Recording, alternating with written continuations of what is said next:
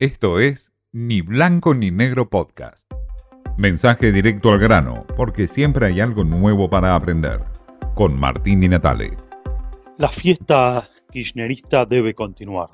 Es un poco lo que trasciende del acuerdo que hubo entre la justicia o el principio de acuerdo entre Alberto Fernández y la justicia por la fiesta, aquella fiesta en Olivos en medio de la cuarentena. Al final, Fabiola va a pagar 1.400.000 pesos, Alberto Fernández 1.600.000 pesos que irán para donaciones al Hospital Malbran y con eso se cierra todo, es decir, se pasa al olvido aquella fiesta de cumpleaños de Fabiola en medio de esa cuarentena. Pero siguen otras fiestas en la Argentina que van a seguir continuando, por supuesto. La fiesta de las tarifas, que van a seguir aumentando a pesar de que el kirchnerismo duro cuestiona a Martín Guzmán por ese incremento. Siguen también las fiestas de aumentos inexorables en la inflación. Algunos economistas prevén una proyección de inflación anual del 70%. Claro, por supuesto, para contrarrestar esto hay aumentos salariales,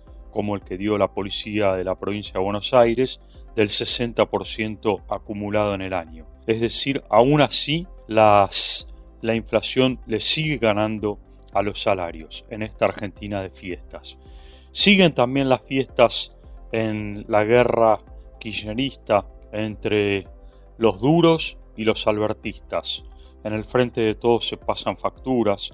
Agustín Rossi se junta con Randazzo y lo cuestiona por ello. Guado de Pedro junto a Barrio Nuevo en una foto es cuestionado por el albertismo duro y así continúa esta guerra silenciosa por momentos y ruidosa por otros en este kirchnerismo duro de fiestas continuadas. Es decir, Alberto Fernández está dispuesto a seguir con esta gran fiesta que significa ir por la reelección en medio de una Argentina que tiene una debacle económica gigante y Cristina Kirchner que en silencio impide ese proyecto reeleccionista.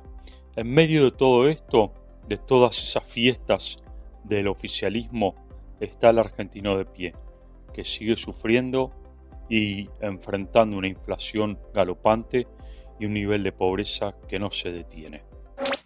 Esto fue Ni Blanco ni Negro Podcast.